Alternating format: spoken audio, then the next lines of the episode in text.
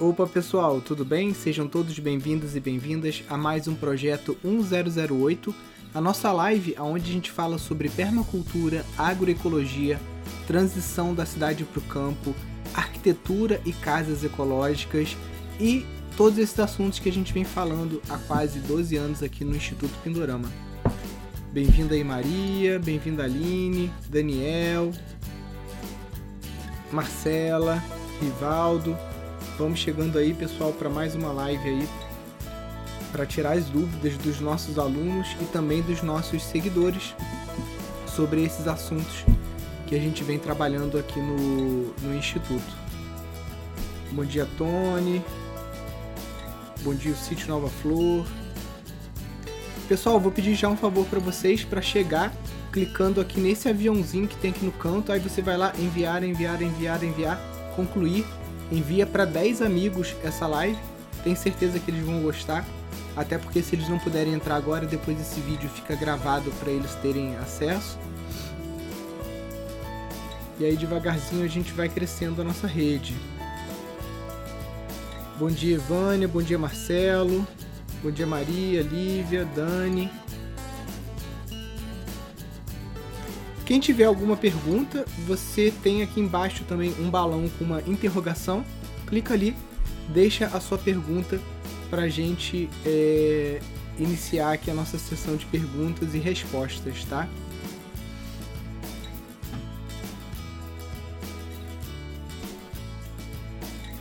Bom dia aí para Lucinei. Ana, Celso, Cirlei.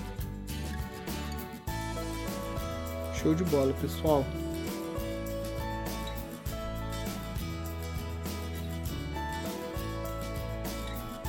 Bom dia a todos. Deixa eu ver aqui só mandando também a mensagem para toda a galera.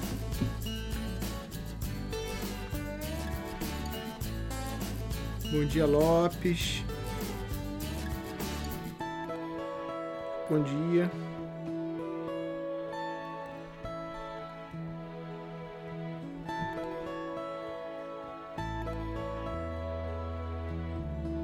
A todos, ó. Deixa eu ver se já temos perguntas. Pessoal, é, amanhã, quarta-feira, a gente vai fazer uma reabertura relâmpago é, de algumas vagas do curso de gestão, tá? Por conta do, dos reembolsos, né? Algumas pessoas que pediram reembolso e isso acaba abrindo novas vagas para pessoas que não tiveram oportunidade de entrar, tá bom? Fiquem atentos aí aos e-mails e aos anúncios. Pergunta da Marcela. Tenho muitos bambus em casa e são enormes. Como saber se esse tipo de bambu é ideal para fazer móveis? Marcela, qualquer bambu você ele tem utilidade, tá? O bambu taquara, que é um mais fininho que o pessoal usa para fazer cesta, ele não vai ser possível você fazer móvel com ele, tá? Embora até dá também, mas ele é um pouco mais frágil porque a parede é mais fina. Fora isso, qualquer bambu você consegue fazer móvel e artesanato. Tá? O que vai mudar é que uns são queimados no maçarico, outros têm que ser tratados em tanque ou tratado no barril por capilaridade, tá? E aí é só você dar uma olhada nos nossos vídeos lá no Globo Rural, como tratar bambu Globo Rural, como tratar bambu Pindorama. Escreve no Google que você vai ver uns três vídeos diferentes onde a gente ensina esses tratamentos.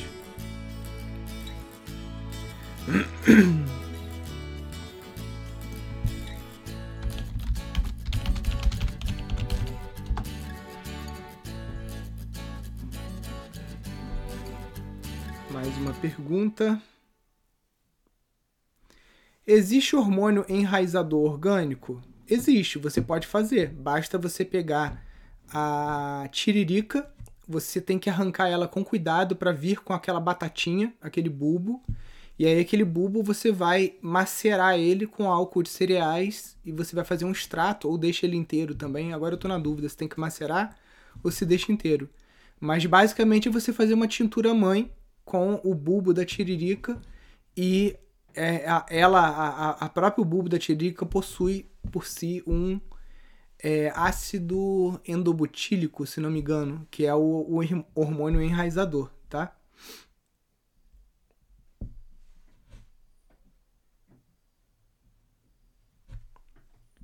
Tem outra forma de tratar bambu açul sem ser por capilaridade, somente queimando?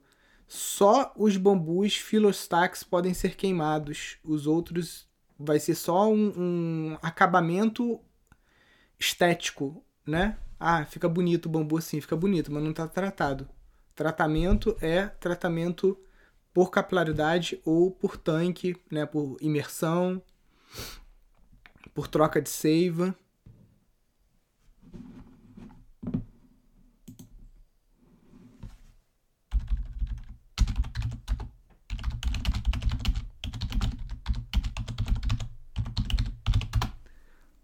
Vamos lá.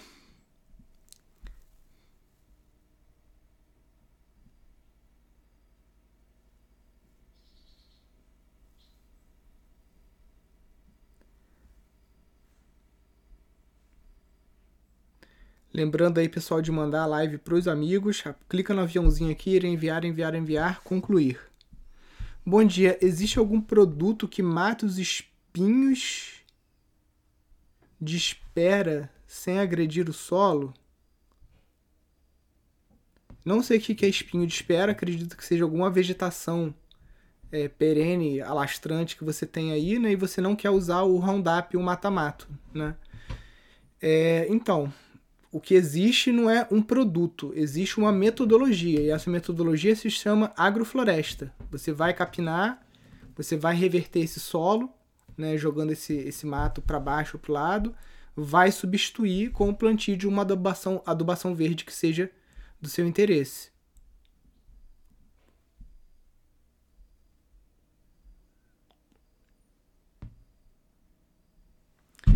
A melhor tinta branca ecológica é usando cal? É a que vai fixar melhor, tá? É, cal, cal para pintura, que o saco custa em média aí seis reais, né? É, não sei se já aumentou, porque tudo aumentou muito de preço, né? A inflação tá totalmente mascarada. Material elétrico, por exemplo, a gente viu que teve um aumento de 100% em 12 meses, agora durante a pandemia. Então, muitos materiais é, aumentaram, assim, isso, em torno de 50% a 100%. Então, a Cal, a última vez que eu comprei, tava em torno de 6 reais o, o saco, né? E você botando um pouco de cola branca também, aí vai fixar bem, tá? Fora isso, você pode fazer com argila branca, se você tiver também, tá? É, vai dar certo, principalmente se for para uso interno.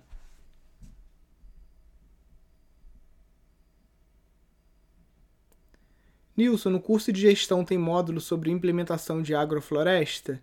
Renato, tem uma, um curso inteiro lá de agricultura sintrópica e a gente está gravando agora, esse mês, um outro curso sobre é, a parte comercial dos sistemas agroflorestais, tá? Então, como que você monta as linhas de cultivo e como que você é, comercializa, como que você calcula quanto que vai te render cada linha daquela. É, esse outro módulo comercial está sendo gravado agora esse mês e todo mundo que é aluno do curso, mesmo alunos antigos, vão ter acesso também.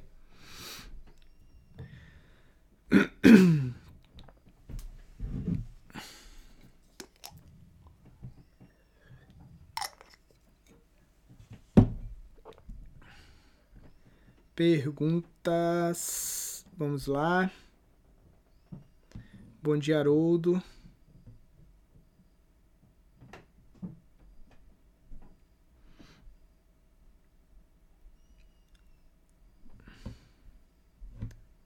Ó, aguardando aí as perguntas de vocês, que fica mais interessante a gente ir fazendo a live em cima da, das dúvidas né, daqueles que estão presentes.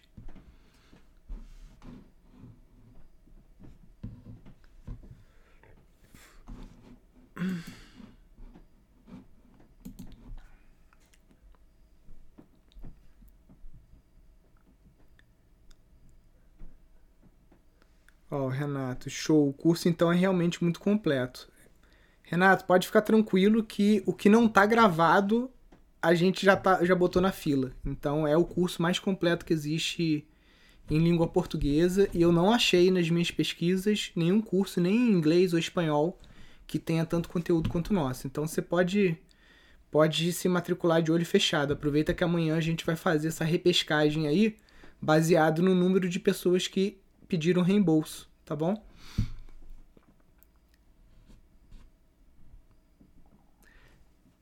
Tenho dois alqueires de mata nativa. Como organizar uma agrofloresta nesse espaço? Daniel, primeiro você tem que ver dentro desses dois alqueires o que, é área de proteção permanente e o que é área útil que você pode usar de acordo com o seu CAR, Cadastro Ambiental Rural, tá? E aí você tem que ver dentro dessa área se tem capoeira, que é uma mata mais rala, que você possa fazer o manejo e você possa estar tá introduzindo outras espécies, ou se é tudo mata que você não pode mexer. Né? Se for tudo mata que você não pode mexer, você vai ter que pensar em outro é, sistema para você implementar aí no teu sítio, tá? Porque você implementar uma agrofloresta dentro de uma floresta que você não pode nem fazer poda é muito difícil. Idealmente você tem que poder suprimir algumas espécies ou fazer uma poda mais drástica para a entrada de luz, né, para você conseguir fazer o teu sistema agroflorestal. Então, o primeiro passo é você consultar o teu cadastro ambiental rural, rural e o órgão ambiental aí da sua região.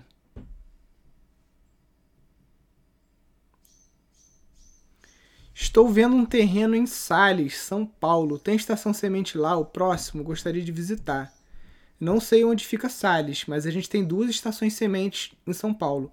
Uma é na capital, ali a poucos minutos da Marginal Pinheiros, tá? E outra é em Itanhaém, litoral norte, tá bom? Esses dois locais que a gente tem estações sementes.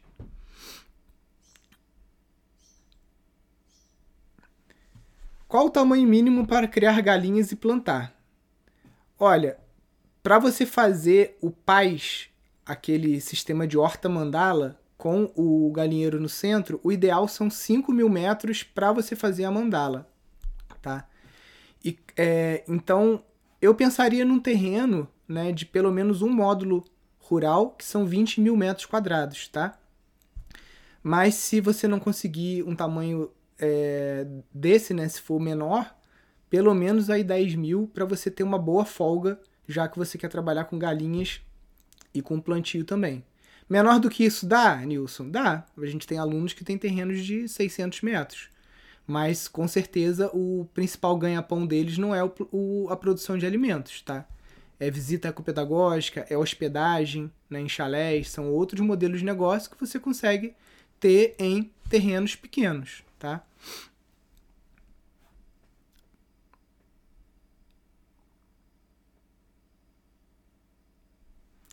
Tenho quatro cães e gosto de lavar e esfregar o chão uma vez por semana. Possível em bioconstrução?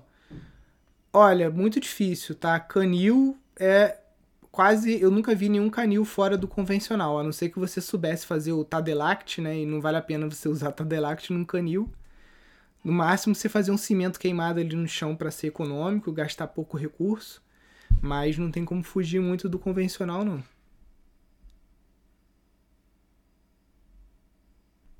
Como limpar os pincéis depois do uso da resina de mamona?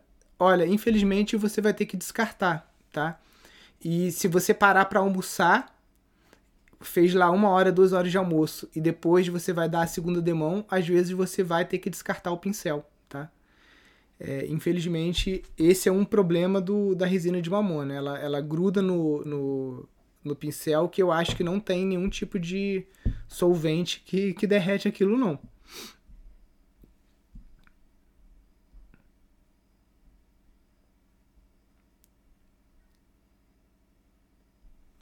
Tratamento do bambu cana da Índia é o mesmo dos outros? Então, não existe o mesmo dos outros. O que existe são bambus entolcerantes e bambus alastrantes. Os bambus alastrantes a gente consegue, é, os do gênero Philostax, da família Philostax, a gente consegue trabalhar ele com maçarico. O, os, os semi-alastrantes, como o guádua, tem que ser imersão ou tratamento químico, o, e os entolcerantes também tem que ser tratamento químico por imersão ou capilaridade.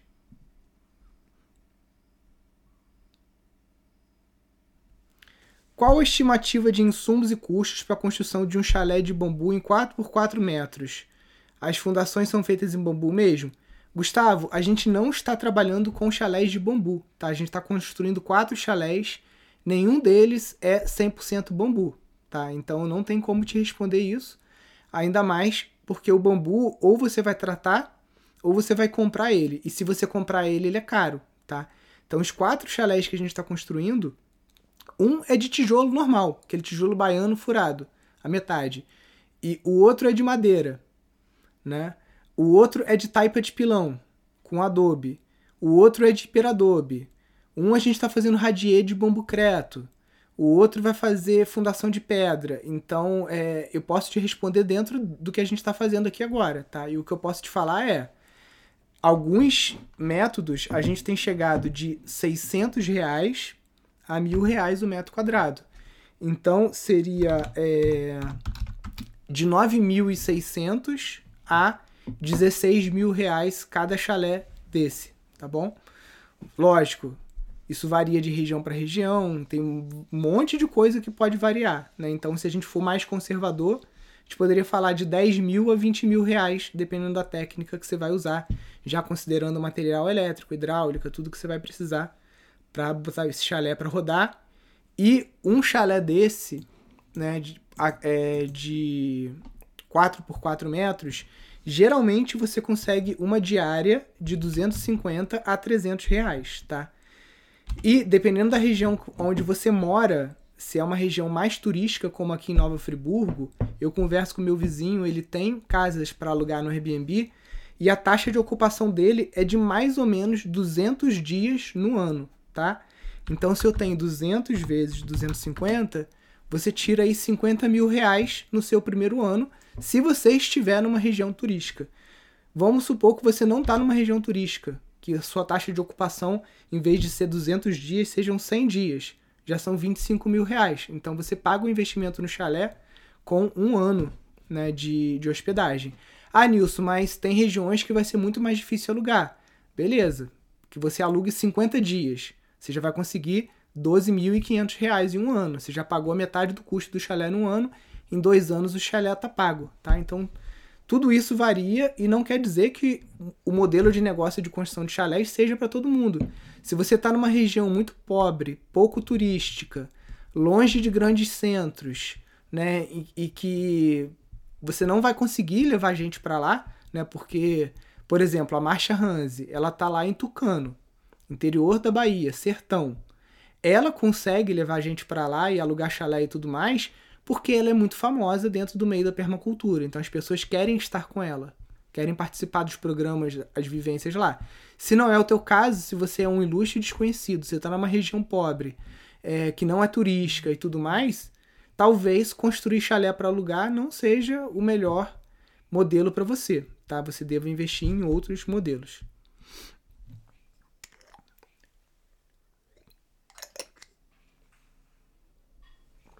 O meu piso de pinos macho fêmea ficou com frestas grandes na junção.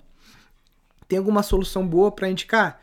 Mateus, aí você tem que calafetar, tá? Você pode calafetar fazendo uma mistura de cera, né, cera de abelha com cera de carnaúba, é uma.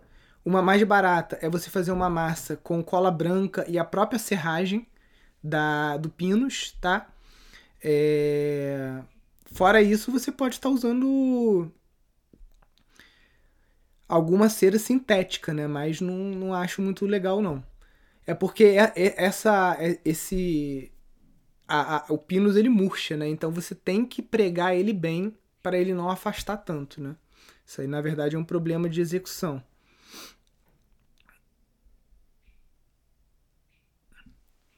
Como vocês vão resolver a questão do isolamento térmico desses quatro chalés, o que é bom para a região serrana?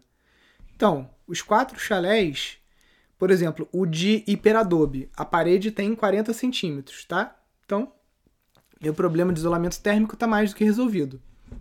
O de taipa de pilão, a parede tem 40 centímetros de terra, então meu problema está mais do que resolvido. Ainda mais que o de taipa de pilão a gente vai fazer aquecimento por piso, que é o aquecimento mais eficiente que tem e mais barato se você considerar usar, usar a energia elétrica, né? Porque ele é um. A gente faz o piso usando resto de pneu moído ou de sola de sapato moída que a gente compra de fábrica. Então a gente faz um concreto que ele é isolante térmico. Ali por cima a gente coloca uma resistência né, própria para piso elétrico, né? E ali por cima a gente bate o piso, bota madeira, bota o que quiser, então o calor sobe pelo piso, tá? E gasta mais ou menos 40 watts por metro quadrado. Então esse chalé de hiperador, de taipa de pilão, com certeza vai ser o mais confortável termicamente. O que a gente fez com o tijolo baiano, a gente usou é, de pet na parte do, do chalé que é de madeira e na parte que é de tijolo a gente está fazendo parede trombe, Parede trombe é uma, tipo uma estufa que você faz de vidro na face norte do chalé para jogar ar quente para dentro do chalé, tá? Então a gente está usando é, estratégias bioclimáticas diferentes em cada tipo de construção.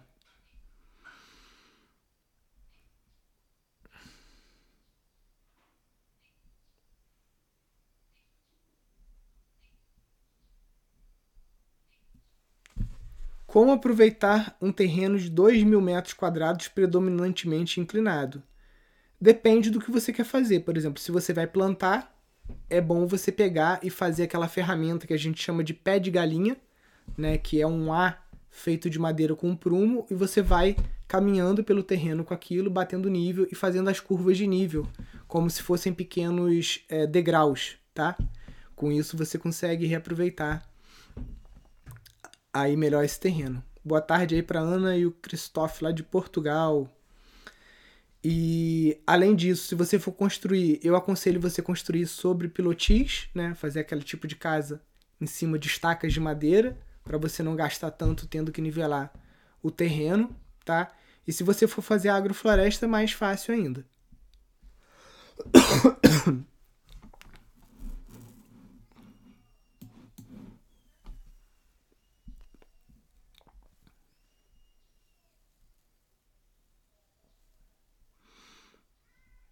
Vamos lá, perguntas. Observação de pássaros é viável economicamente?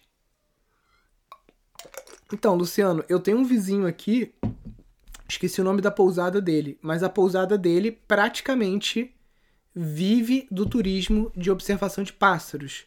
Lógico que o contexto dele é um pouco diferente porque ele fala alemão, tá? Esse vizinho, e ele conseguiu né, é, contatos na, na Alemanha e propaganda boca a boca, então ele tem muito um público que volta todo ano e ele tem indicação muito forte né, de turistas lá da, da Alemanha que acabam indicando o, a pousada dele para quem gosta de observar pássaros. Então ele, ele conseguiu criar uma rede né, de, em cima disso. Eu conheço outros hotéis aqui em Friburgo também que têm esse mesmo foco de observação, bird watching, né, que o pessoal chama, e não só para o público gringo, mas para o público brasileiro também, né? Hoje em dia tem muitos brasileiros que também gostam disso e já investiram nos equipamentos necessários. Então é assim, é economicamente viável. Agora, é, é isso, no final das contas você está trabalhando com hospedagem. O público birdwatching é um dos públicos que você pode atrair. Tem vários outros públicos que você pode atrair. Pessoal que anda de moto, né, que gosta de, de fazer aqueles comboios de moto, é, pessoal que gosta de fazer trilha, é, pessoal do alpinismo. Então tem várias outras tribos que você pode também estar tá trabalhando para trazer para o seu espaço.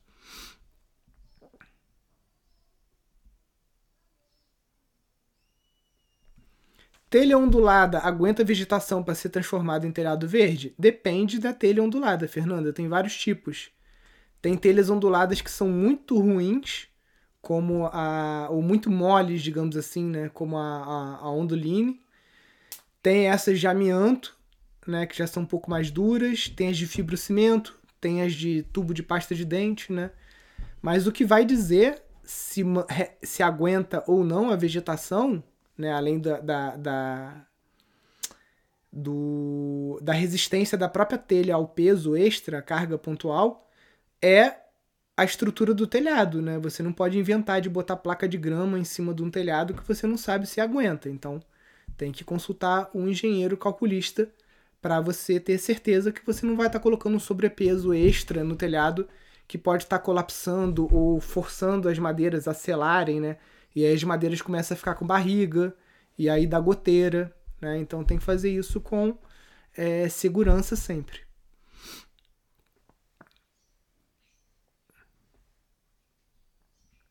É viável construir em formato de curso? Estamos procurando bioconstrutor experiente aqui no Sul. Tem indicação? Então, é, pessoal do macramê aí, mão de obra de bioconstrução, tá mais fácil você encontrar é, ouro do que você encontrar mão de obra de bioconstrução, tá? É uma mão de obra cara e escassa. Por isso que a gente está fazendo o nosso curso e com uma meta de chegar até o final desse ano a 2 mil alunos, porque com 2 mil alunos é estatisticamente, matematicamente impossível que não saiam pelo menos 20 é, alunos de 2 mil capacitados e metendo muita mão na massa e muito disponíveis aí para rodar o Brasil. Então hoje eu não tenho ninguém para te indicar, a não ser que você entre lá na rede Pindorama e você vai ver que tem alguns arquitetos e bioconstrutores lá e a maioria deles está ocupado ou vai te cobrar 3 mil reais o metro quadrado, porque é lei da oferta e da procura, né? As pessoas precisam trabalhar, esse é o trabalho delas, né? E ninguém vai fazer nada de graça porque é ecológico, porque é legal, porque não sei o quê. Não, é um trabalho como outro qualquer, tá? E, aliás, não é um trabalho como outro qualquer, é o trabalho do futuro e é muito bem remunerado, inclusive, tá? Então, é... para quem quer trabalhar com isso, é uma, uma, um segmento de mercado muito bom. Para quem está precisando de um bioconstrutor, o que eu vou te falar é: faça o nosso curso, arrume um mestre de obras da sua região e faça o curso com ele. Tá? Você pode assistir na TV, você pode assistir no celular, você pode baixar os vídeos no seu telefone e levar para o canteiro de obras. E com a mão de obra local que tem na sua região, os pedreiros e mestres de obras, seus amigos e familiares, aí sim você constrói. Tá? Se você quiser é, pagar a mão de obra de um bioconstrutor renomado, se prepara para coçar o bolso e para investir muito bem, tá? Investir bastante. Então, o que eu indico é, é, é, você fazer dessa forma. Depois que os nossos alunos estiverem formados e tudo mais, aí eu creio que o, o valor do, dessas obras vai cair né, e vai ficar um pouco mais acessível. Mas hoje em dia não é tão acessível como a gente acha. É viável implementar uma estação semente no terreno de 6 mil metros? Sim.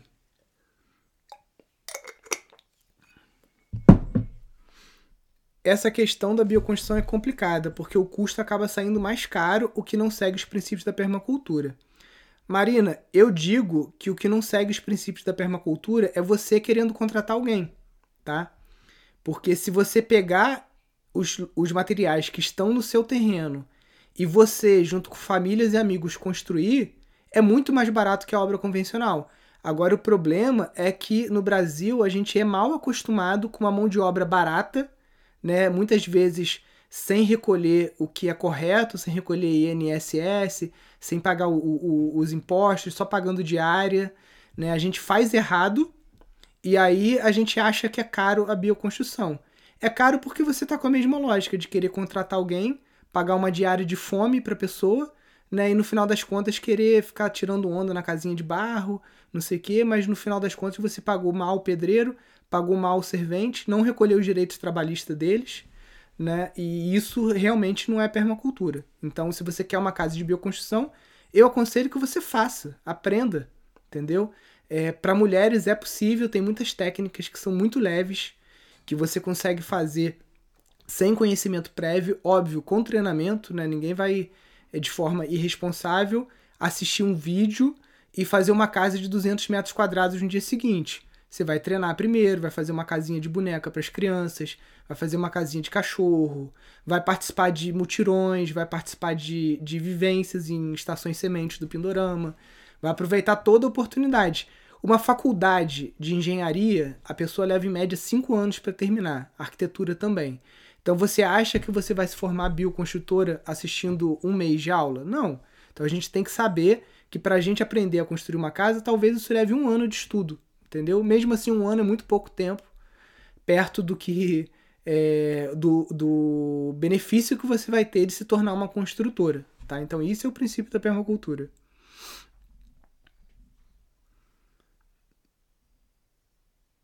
Ó, os bambus rachados no pau a pique devem estar para dentro ou para fora da parede.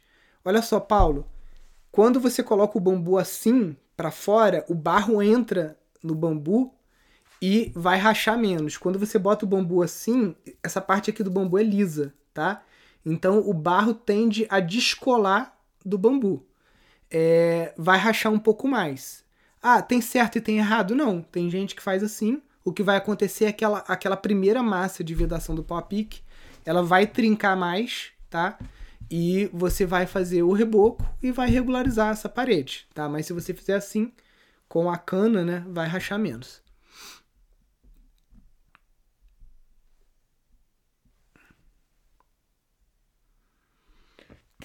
A muda do bambu moçô pode ser plantada em qual distância entre mudas?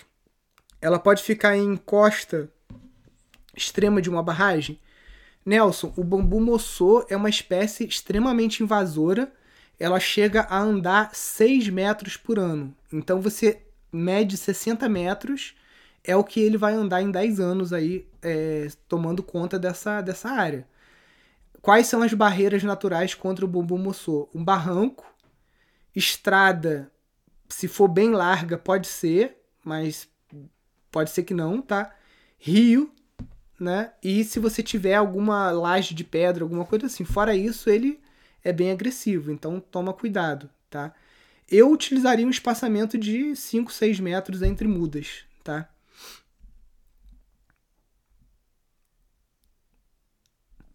Tem um sítio de 20 mil metros quadrados. Por que você recomenda a criação de galinha ou apicultura? Então, Cléo, eu não recomendo nada. eu falo de modelos de negócio e eu falo que você tem que fazer a leitura da paisagem, você tem que avaliar a aptidão do terreno e a sua aptidão como empreendedora para você avaliar o que, que é que você quer com o seu terreno, tá? Eu não vou é, indicar nada para ninguém. Eu trabalharia num terreno pequeno com apicultura, por quê? Porque, por exemplo, em mil metros quadrados eu consigo colocar 30 colmeias de abelha. 30 colmeias de abelha, depois de dois a três anos, com elas já produtivas, eu consigo tirar 100 mil reais só com mel, própolis e cera, tá? E a abelha, ela vai pastar nos sítios e florestas dos vizinhos. Ela não vai ficar, não tem cerca que vai segurar a abelha no meu terreno, né? Então não preciso de terreno muito grande. Galinha, com espaço muito pequeno, eu consigo uma granja de ovos orgânicos. O ovo orgânico, pro preço final para o consumidor, está em torno de R$ real a R$ 1,60 cada um. Então é outro negócio muito rentável. Você pode seguir aí Turma do Ovo aqui no Instagram para você ver o nosso aluno, o Rafael, que ele fez o. Acho que dentre os alunos o maior negócio de ovos é o dele, tá? É, 20 mil metros dependendo da região, como eu falei no início da live, se for uma região turística, com certeza eu investiria em pelo menos dois ou três chalés para aluguel, tá? E também em visita ecopedagógica, porque se você vai ter galinha, vai ter horta, vai ter abelha. Tem um apiário aqui em Friburgo, que é o apiário Amigos da Terra.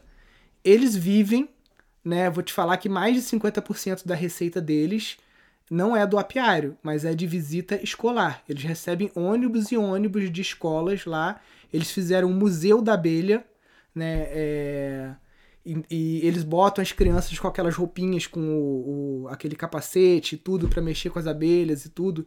Então, tipo assim, eles também trabalham com visitação, tá? Então, você avalia, eu acho que são modelos de negócio bem rentáveis se você gosta desse tipo de trabalho.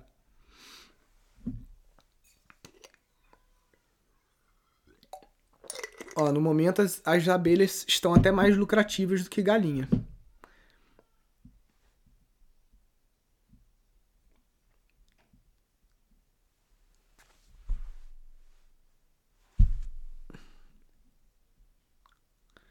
Deixa eu dar uma lida aqui.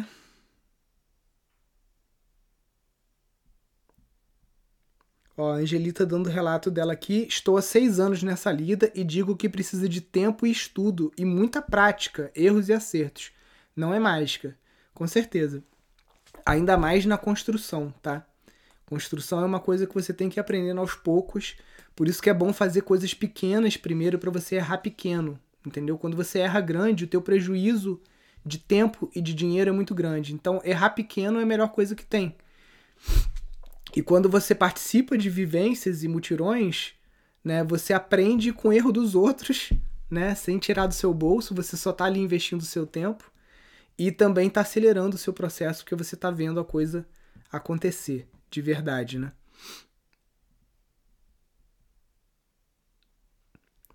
A resina de mamona resiste ao tempo, sol e chuva? Então, Ricardo, sim, resiste, tá? Agora, depois de cinco anos, pode ser que ela comece a descascar. E aí você tem que reaplicar. Para uso interno, eu não, nunca tive que reaplicar, tá? Eu já tenho obras aqui que tem mais de cinco anos com a resina aplicada e eu nunca tive que é, reaplicar. A nossa porteira, por exemplo, que fica pegando chuva, ela depois de cinco anos descascou, tá? É, a aplicação da resina no barro eu já tive relatos lá do Flávio Duarte também que ela descasca depois de 4, 5 anos.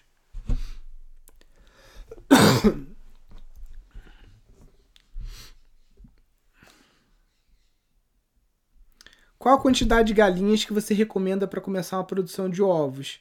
André, depende do, do que você quer com isso, né? Se é para negócio mesmo, para ganhar dinheiro, né? Eu começaria com pelo menos 50 a 60 aves, tá?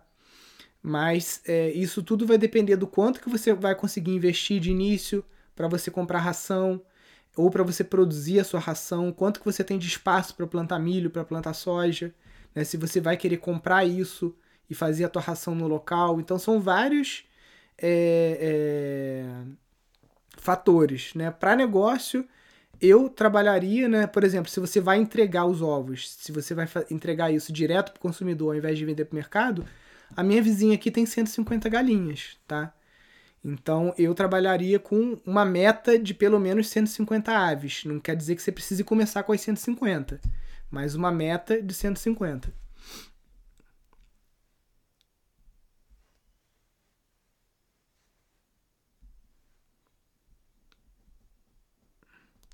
Mel de abelha nativa é rentável?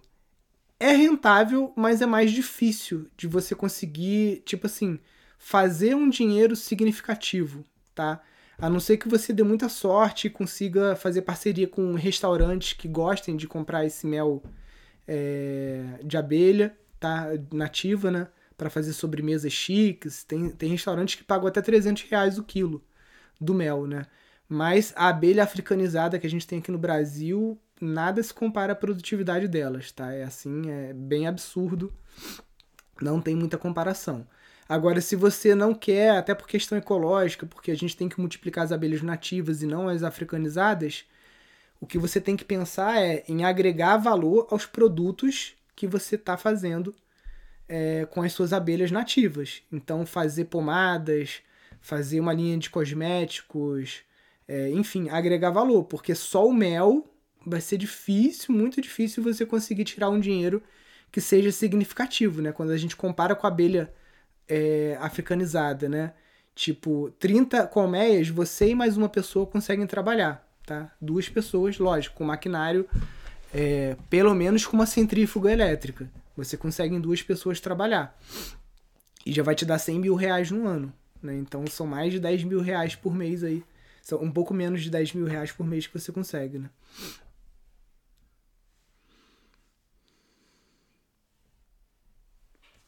Ó, não tem estação semente aqui no Mato Grosso. Como são as inscrições? A nossa chácara é em Bonito e a princípio vamos fazer chalés para locação. É, então, Bonito já é um local que você, o que você construir aí você aluga, né? É um local muito turístico. Para ser estação semente do Instituto Pindorama, o primeiro passo, Marina, é você estar tá inscrita no curso de gestão de empreendimentos sustentáveis. Segundo passo é de preferência você está no estado onde não tem estação semente, então você teria grandes chances de ser escolhida. E aí, no final do ano, agora em dezembro, a gente vai abrir o formulário lá no Telegram e por e-mail a gente manda só para os alunos do curso o formulário para você preencher. E aí, depois disso, uma banca seleciona ali mais ou menos de 8 a 12, no máximo 15 pessoas para a gente trabalhar na mentoria que tem a duração de um ano. Tá? A gente tem encontros semanais e quinzenais, depende, tem épocas que são toda semana, tem épocas que é de 15 em 15 dias, para ir coordenando aí o trabalho das estações sementes, tá?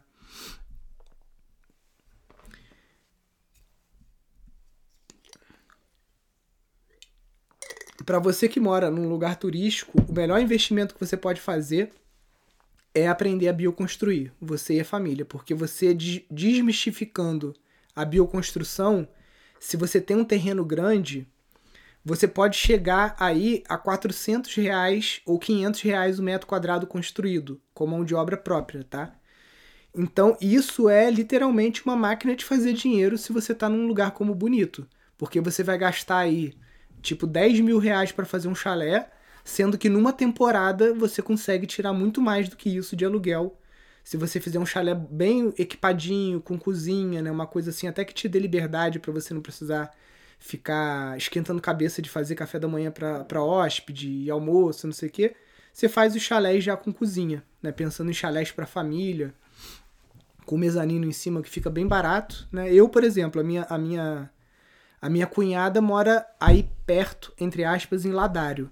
E a gente tá esperando só nosso bebê crescer um pouquinho mais pra gente ir para Bonito, para passar uma, uma, uma temporada por aí.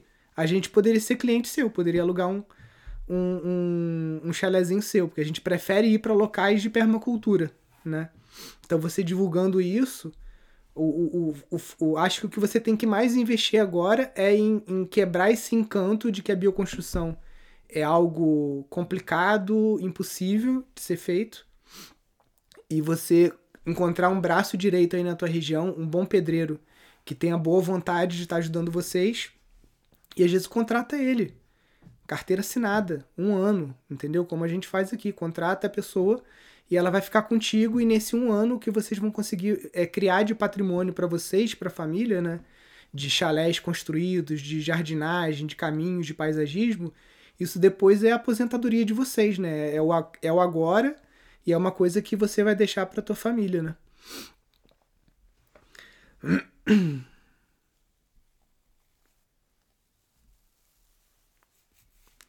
Ó, trabalho em anos em construção convencional. Isso tudo é mais simples do que vocês imaginam, mas não é tão simples. É isso, né? Se fosse muito simples, todo mundo fazia, né, Johnny? Mas é mais simples do que o pessoal é, imagina, né? Tem estação semente em Itacaré? Não, a gente tem em Arraial da Ajuda, só que essa estação semente ela tá um pouco devagar com as atividades, porque a gestora da estação ela teve gêmeos e aí, depois que ela teve os meninos, ela não conseguiu se articular para continuar com as atividades.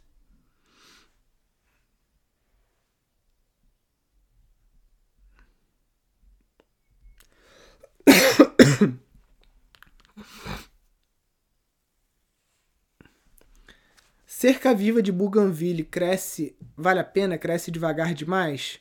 Fernanda, é muito bonito, né? Mas a cerca, a, o Bougainville ele fica mais aéreo né? E ele precisa ser tu, tutorado, né? Precisa de arame, geralmente precisa de uma estrutura para ele. Eu acho que a Tumbergia é bem mais rápida, dá uma pesquisada porque às vezes ela resolve o seu problema de uma forma mais rápida e mais barata.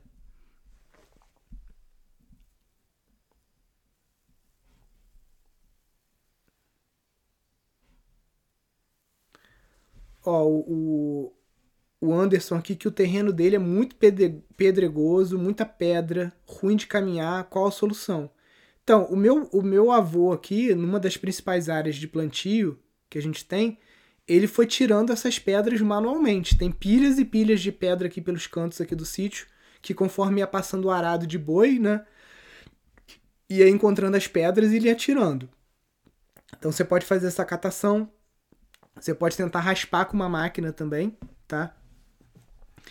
E aí é, depende do que você quer com o terreno. Se você quer plantar, você vai aplicando os princípios da agrofloresta e muita camada de matéria morta, muita adubação verde, porque aí com 3 a 4 anos você consegue criar terra preta, tá? Tô falando no teu caso aí que é um terreno, como você está falando, muito pobre. Você até consegue melhorar o solo em um ano, dois, mas pro teu caso, que é um caso extremo, talvez você precise de uns 4 anos só fazendo adubação verde com muita moçamba, margaridão, é, leucena, guandu, né, para você conseguir criar uma biomassa aí vegetal para melhorar isso.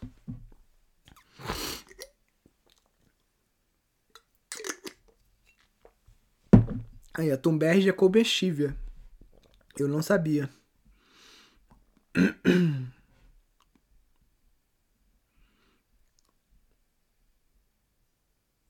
Dá para conciliar apicultura com melipo, meliponicultura? Dá sim, tá, Suelen? A gente aqui tem as duas, tá? Eu, eu herdei as caixas de abelha africana, africanizadas, então não, não me desfiz delas. E a gente tem melipônia também e não tem nenhum problema. Existe uma competição, né? É, que os ecologistas falam que a abelha africanizada ela acaba competindo por alimento com as abelhas nativas e isso no longo prazo não é bom você estar tá aumentando os seus enxames das abelhas africanizadas, tá? Mas no mundo que a gente está perdendo abelha, eu acho que a gente tem que fazer o máximo que possível para ter todos os tipos de abelha que a gente puder.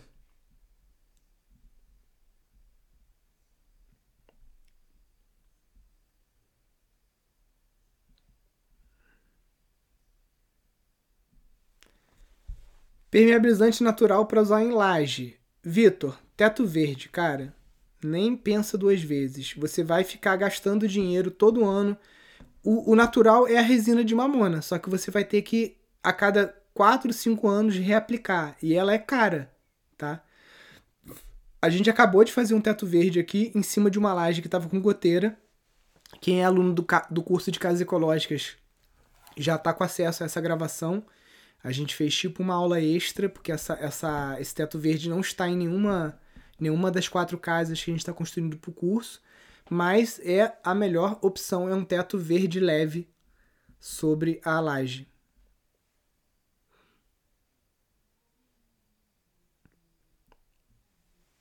Ó, moro na zona norte do Rio e o terreno que eu tenho para construir está todo cimentado.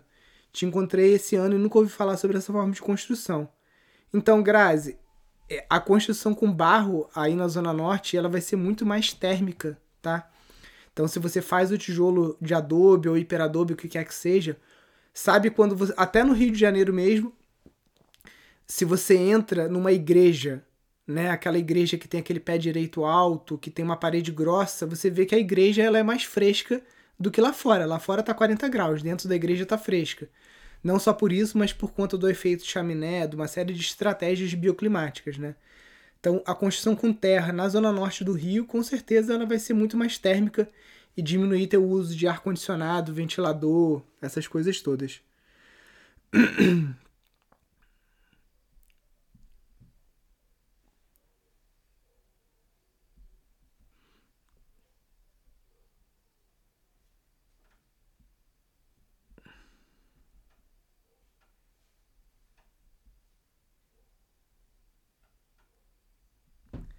Vou ter que mudar o telhado da casa do sítio. Qual o melhor para casa de alvenaria?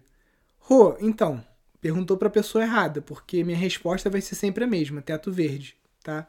Tem teto verde de baixo peso e teto verde mais grosso. O que a gente trabalha aqui no Pindorama é um teto verde mais fino, tá? Que tem 4 a 5 centímetros, que pesa em média uns 60 quilos por metro quadrado e que não exige é, mudanças estruturais nas casas, porque esse já é mais ou menos o peso que o telhado ele é, ele é feito para resistir, né? Porque o, o, telhado ele tem que aguentar o peso da telha e o peso que a gente chama de manutenção, que é de uma pessoa de 80 quilos andando em cima do telhado. Então o telhado já é feito para resistir a isso, né? Então se você trabalha com teto verde leve, é a melhor coisa que tem, porque você trabalha um isolamento térmico bom, você acaba com o problema de goteira, né, que telhados normais, os telhados comuns possuem, né? E com isso você é, vai ter uma casa mais confortável, né?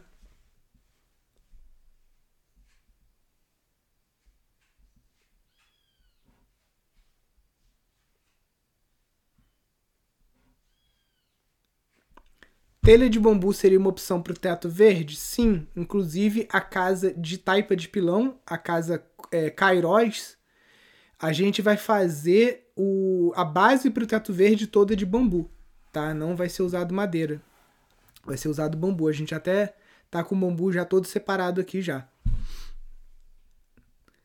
Pindorama vende muda de bambu gigante? Infelizmente não. A gente até vendia, mas no momento não estamos vendendo. Você encontra muda de bambu com Bruno Sales, com dois L's, bambu, e Morada do Bambu IT.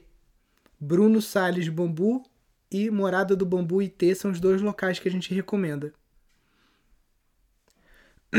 Qual planta que vocês colocam no telhado? A gente coloca trapoeraba e suculentas tá? Que são plantas que não precisam de água porque eu tenho mais o que fazer do que ficar em cima do telhado aguando planta, né? Então a gente coloca plantas rústicas que conseguem sobreviver ao nosso período de estiagem aqui. Vou construir meio que sozinho na maioria dos dias. Você indica qual método de subir as paredes para eu fazer. Léo, para quem vai construir sozinho, eu recomendo ou Adobe, tá? Mas aí preferencialmente você investir numa betoneira, senão o trabalho vai ficar pesado demais, tá? É, o pau a pique também dá para você fazer sozinho. As losetas você também consegue sozinho até o dia de você montar as placas pré-moldadas, né? Você vai precisar de gente nesse dia. O Hyper Adobe não vai ser uma boa para você trabalhar sozinho, tá? Precisa de pelo menos dois, mas o ideal são três. O bloco de terra comprimida você também consegue trabalhar sozinho. Tá? A maioria das técnicas você consegue trabalhar bem sozinho, tirando o Hyper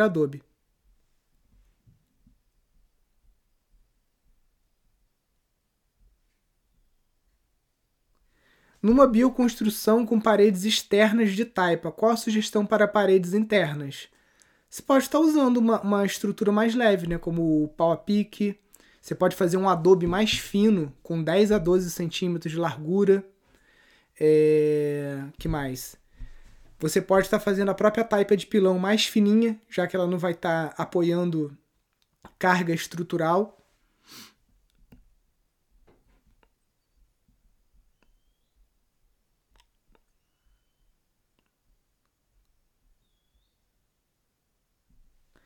Tem uma espessura mínima para fazer um fogão, forno de lenha de adobe. Então, aquele, aquele gluzinho que a gente faz, o tijolo tem mais ou menos essa, essa medida que eu falei, uns 12 centímetros tá, de largura, por uns cerca de 8 de. de... Faz, faz a medida do BTC, 12,5 de largura por 25 por uns 7. Alagoa, Minas Gerais tem estação semente? Não. Está, é, em Minas tem Conceição do Mato Dentro, Juiz de Fora e Divinópolis. E Araxá.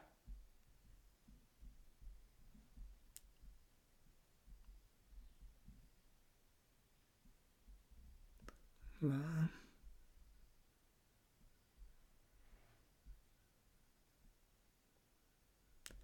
Não acho mudas de cacau em minha região, Espírito Santo. Dê dicas de como obter. A dica é, vai no Google e procura. Assim que eu achei minhas mudas de mirtilo.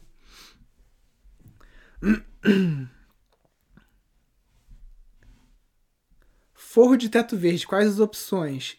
O Geralda, as opções que a gente tem aqui em Nova Friburgo, é, que são muito boas, são o bambu mirim, esse aqui atrás, a tábua de pinos e a cascagem, né? A cascagem é sensacional. A gente até tá mudando um dos projetos aqui da, da das casinhas para mostrar para vocês mais uma forma de estar tá fazendo teto verde. No curso de casas ecológicas, vocês vão aprender acho que três ou quatro tipos de teto verde, tá? Então, cascagem, tábua de pinos ou bambu são três formas muito boas de você estar tá fazendo o teto verde de uma forma econômica, tá? Tenho um sítio em Arembepe, Bahia. Estou à procura de uma comunidade para ajudar a fazer o sítio prover. Pera aí, vamos lá. Tenho um sítio em Arembepe. Estou à procura de uma comunidade para ajudar a fazer o sítio prover da permacultura. Indica algum grupo? Dá uma pesquisada em rede.pindorama.org.br, procure os nossos alunos que estão perto aí de você, né, e vai criando a tua rede. Se você está no curso de gestão de empreendimentos sustentáveis, entra no grupo do Telegram E tem o grupo regional do Nordeste, com certeza tem muitas pessoas da Bahia por lá. Dá para fazer teto verde em cima de telhado cerâmico? Não, você vai ter que remover as telhas. Aí você vai é, substituir as telhas por madeira ou bambu para você fazer uma base para esse teto. E aí depois as demais camadas de papelão, madeira, etc. Tá?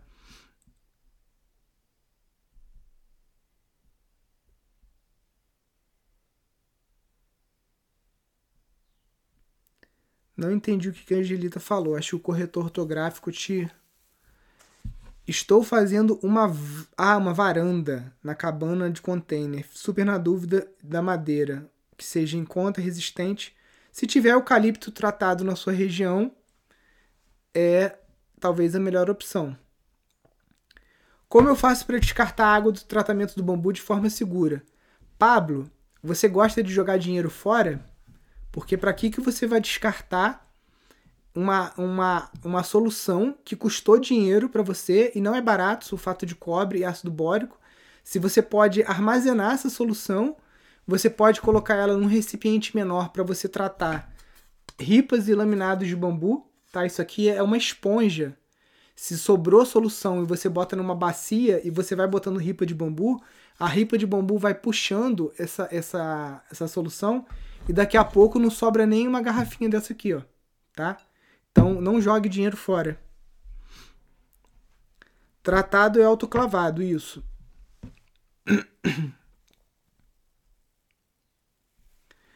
Um hectare é pouco para fazer uma agrofloresta que dê renda para me sustentar? Guto, é bem apertado, tá? 10 mil metros quadrados para sua subsistência e para gerar excedente para você vender eu acho apertado. Você vai ter que pensar em outros modelos de negócio ou você pensar numa agrofloresta que produza é, determinados produtos para você agregar o máximo de valor possível. Por exemplo, a filha do Ernest, ela foca a agrofloresta dela na produção de banana e cacau, porque ela faz uma barrinha desidratada que hoje é vendida em vários locais, né? É, e isso virou um produto assim muito rentável para a agrofloresta dela. Tá? Então você tem que pensar em produção. Eu já dei exemplo aqui também de uma senhorinha que eu conheço que ela foca em pimentas. Então ela vende sementes para colecionadores né, que querem. Vamos supor, ela te vende um pacotinho com 10 sementes. Jalapenho, é, Scorpion, dedo de moça, malagueta. Ela, e ela vende esses kitzinhos, ou kits com muda, né?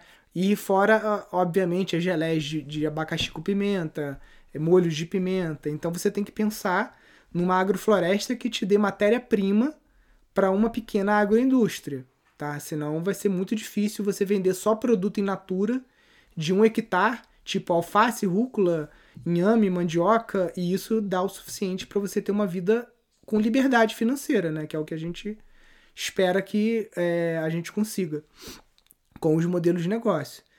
Agora, um hectare, você consegue facilmente fazer quatro chalés aí para alugar, você consegue fazer visita ecopedagógica. Então, é um somatório de atividades econômicas nesse espaço que vai te levar a essa sustentabilidade financeira.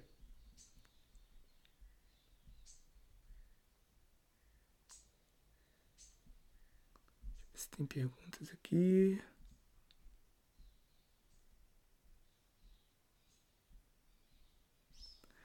Tem uma fossa biodigestora. Posso colocar esterco de porco ao invés de esterco de vaca fresco? Com certeza, Nelson.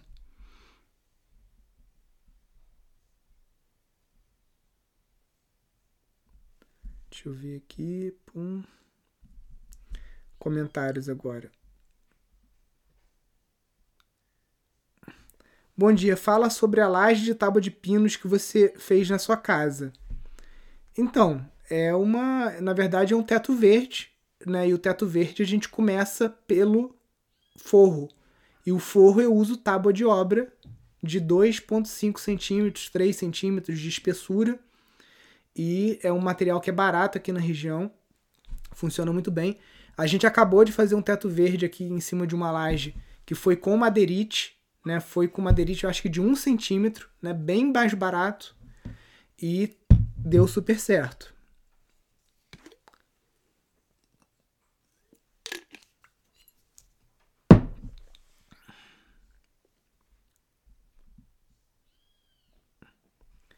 Qual o tamanho mínimo de terreno para construir uma ecovila?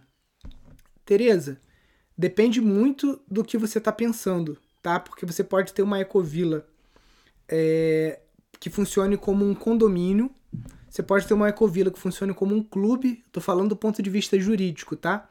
Você pode ter uma ecovila que tenha desmembramento de lotes rurais, tá? Então, a resposta é de 10 mil metros a 100 hectares, depende do número de famílias, tá? E para quem aqui está pensando em ecovila, e eu sempre falo que esse é o modelo mais complicado, mais complexo, com mais desafios que você pode fazer num sítio, você precisa estar tá participando de um programa de acompanhamento com a gente, tá? Porque é muito complicado você pensar em ecovila sem ter apoio de uma instituição que possa te guiar para você fazer a coisa certa, tá? Eu não vou nem perder meu tempo aqui de falar o que, que pode dar errado numa ecovila que vocês já imaginam, né? Vira caso até de polícia. Ação judicial, é, coisas assim extremamente pesadas, tá? Então, é, muito, muita calma nessa hora, como o pessoal brinca, né?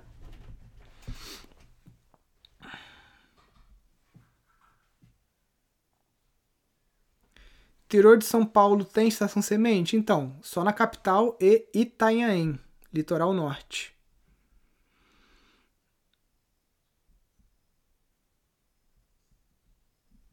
Quero passar meu aniversário no Pindorama. Já está aberto ao público? Não, Flávia. A gente está é, num momento que a gente está fazendo muita coisa aqui dentro da sede de obra estrutural, de abertura de estrada, de reforma e foco no curso, nos cursos online, né? Que a gente está gravando aqui toda semana, entrando aula nova. E isso demanda muita energia nossa, né? Ainda mais que eu estou com criança pequena, eu sou o principal gestor aqui do, do instituto. E as visitas, quando a gente recebe alguém aqui, a gente precisa dar atenção. E essa atenção é uma, duas horas, e hoje eu não tenho duas horas nem para minha mãe direito, que dirá para receber visitante. Então a resposta é não, a gente está fechado por tempo indeterminado, porque quando a gente rea reabrir, a gente quer que o sítio esteja todo arrumado, direitinho, né? é, com outro posicionamento, porque a gente está desmanchando o dormitório, transformando em ateliê, estamos fazendo um monte de obra aqui que agora, infelizmente, a gente não tem como abrir, a gente não tem nem acomodação para receber, porque estamos tá, reformando, a casa sede que a gente recebia as pessoas está com residentes lá morando, enfim, durante a pandemia a gente fez todo um rearranjo aqui no instituto que não permite a gente estar tá com acomodações para receber pessoas.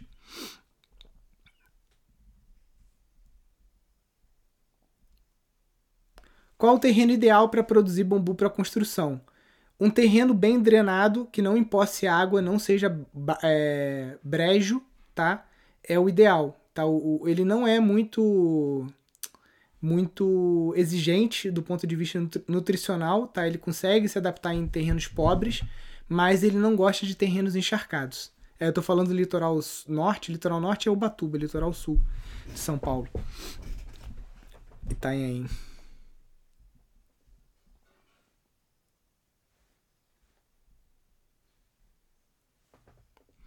Qual o tamanho máximo do poste para tratar no galão de 100 litros? Olha, o máximo que o bambu consegue puxar por capilaridade são é, 2 metros e meio, sendo que pelo menos um terço da vara precisa estar tá submersa. Então você tem que conseguir. Eu, eu aconselho até aquela bombona maior de 200 litros, tá? Não aconselho a de 100 litros. A de 100 litros eu acho ela pequena para você conseguir ter um tratamento eficiente do bambu. Pessoal, lembrando que essa live ela fica gravada aqui no IGTV, que é o arquivo de vídeos aqui do Instagram. Eu também subo ela no YouTube, então você pode compartilhar, assistir depois na TV.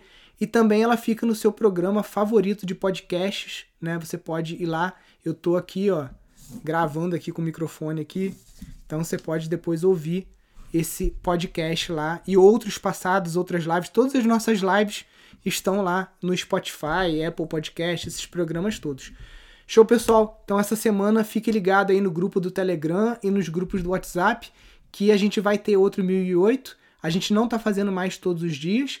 E a gente avisa que a gente está online nos canais do Telegram e de WhatsApp. A gente manda lá, ó, estamos ao vivo aqui no, é, no Instagram. Show, acompanha a gente lá. Show de bola, galera. Fiquem com Deus. Então, um grande abraço para vocês. Até amanhã. Se teve alguma dúvida sua que não ficou respondida, volta na próxima live aí do 1008 que a gente responde. Valeu? Fiquem com Deus. Um grande abraço. Até mais. Valeu. Tchau.